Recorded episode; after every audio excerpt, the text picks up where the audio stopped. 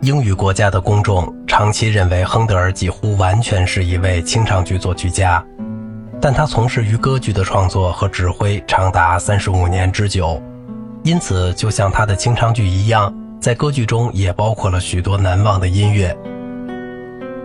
在那个有雄心壮志的音乐家主要关心歌剧的时代里，他的歌剧不仅在伦敦听到，而且在德国和意大利也可以听到。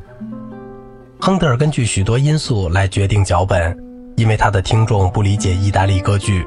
所以他能集合的演员名单就十分重要。因为伦敦人更多的想听他们喜爱的歌唱演员，而并不关心题材的事情。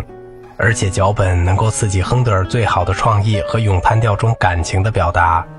他选择一个主题，往往是因为他曾经看到过另一个作曲家的谱曲。以及他能预见到把它改编来适应伦敦上演的方法。一七零九年，他在佛罗伦萨看到过尼古拉法格的《拉达米斯托》，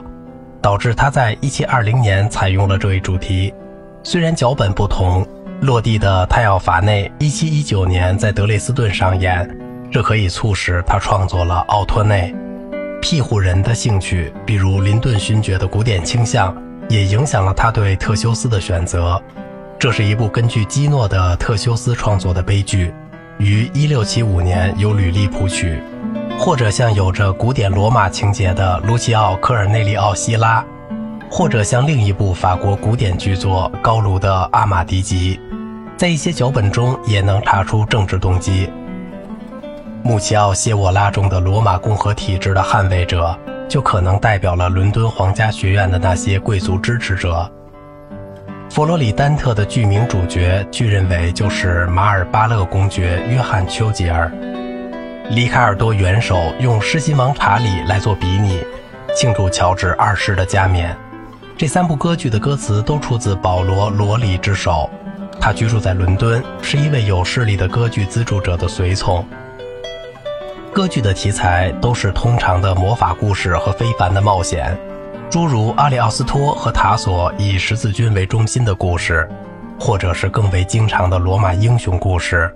经过自由的改编，使它含有最为丰富的紧张剧情。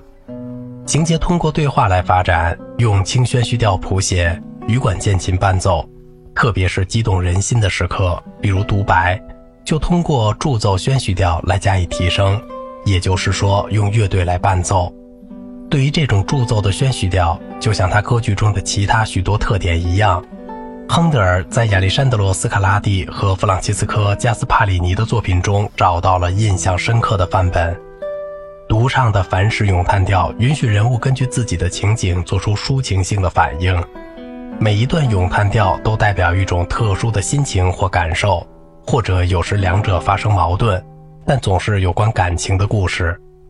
两种类型的宣叙调有时与简短的咏叹调或咏叙调自由结合起来，形成较大的复合场景，使人回想起17世纪早期威尼斯歌剧的那种自由，同时也预示着后来作曲家比如格鲁克的方法。这种复合场景的例子出现在奥尔兰多第二幕结尾，以及较小规模出现在尤利乌斯凯撒中。第一幕第七场和第三幕第四场，器乐交响曲刻画剧情中的关键时刻，比如战争、庆典或念咒语。少数歌剧还有芭蕾，比二重奏更大的重唱是很少的，合唱也很少。多数情况下，他们实际上是合唱风格的重唱，每一声部只有一个歌手。咏叹调根据每个角色的重要性加以分配，必须显示出歌手和演技上的能力。虽然有限制，但作曲家仍有很大的自由天地。就像大多数同代人一样，亨德尔能使一部歌剧获得一时的成功，但他也偶尔创作出像《奥托内》和《尤利乌斯·凯撒》那样的杰作。在他写作的总谱中，咏叹调类型非常多，他们的范围从华丽的花腔炫饰到若断若续的表情高贵的悲歌。比如《里纳尔多》中的“亲爱的伴侣”或《尤利乌斯·凯撒》中的“自怜自爱”，具有皇家豪华气派的、对位丰富的和用协奏风格伴奏的咏叹调，同朴素的民歌式的旋律交替出现，表现田园风光的场景是18世纪自然描绘中特别值得注意的范例。亨德尔的咏叹调并非全是反史形式的，特别是那些创作于18世纪30年代的作品，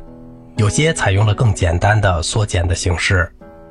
亨德尔的有些咏叹调是全齐奏的，就是说弦乐同人声全部齐唱；其他情况下还有用特殊音色的乐器来表达心情的，比如凯撒的咏叹调中用了圆号。尤里乌斯·凯撒中，器乐和人声双双模仿一支狩猎号的声音。这部歌剧的另一个咏叹调，即《克罗巴特拉》中，亨德尔按照大协奏曲的方法，把乐队分为独奏和全奏。这种技巧是亚历山德罗·斯卡拉戴拉在罗马创作他的清唱剧时首先发明的。